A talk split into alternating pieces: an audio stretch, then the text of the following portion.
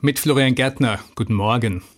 Die Sonne steigt morgens langsam aus ihrem Bett, umstreicht Gräser und Bäume voller bunten Laub.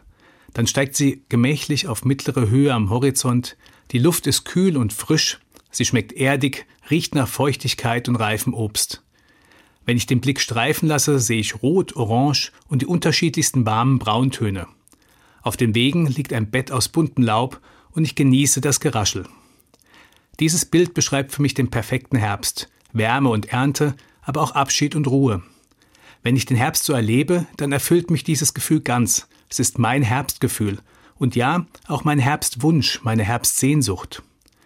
Meine Kinder sind langsam groß und im Herbst nehme ich mir Zeit, mich dieser Herbstsehnsucht hinzugeben. Der Herbst, er ist für mich schön, angenehm, entspannt und vollkommen zeitlos. Keine Hektik und Hetze und kein Ende in Sicht. Für mich ist das vollkommene Kontemplation, das Hier und Jetzt, das zählt, das ist wichtig, wenn ich dieses Herbstgefühl habe.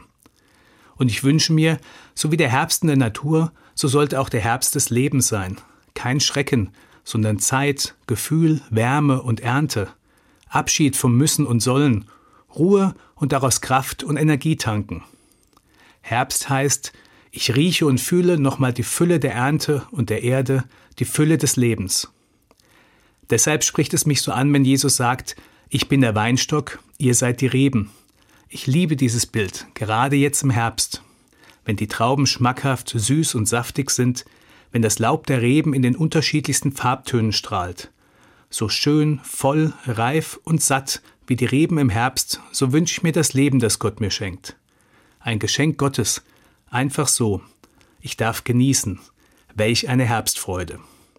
Florian Gärtner, Landau, Evangelische Kirche.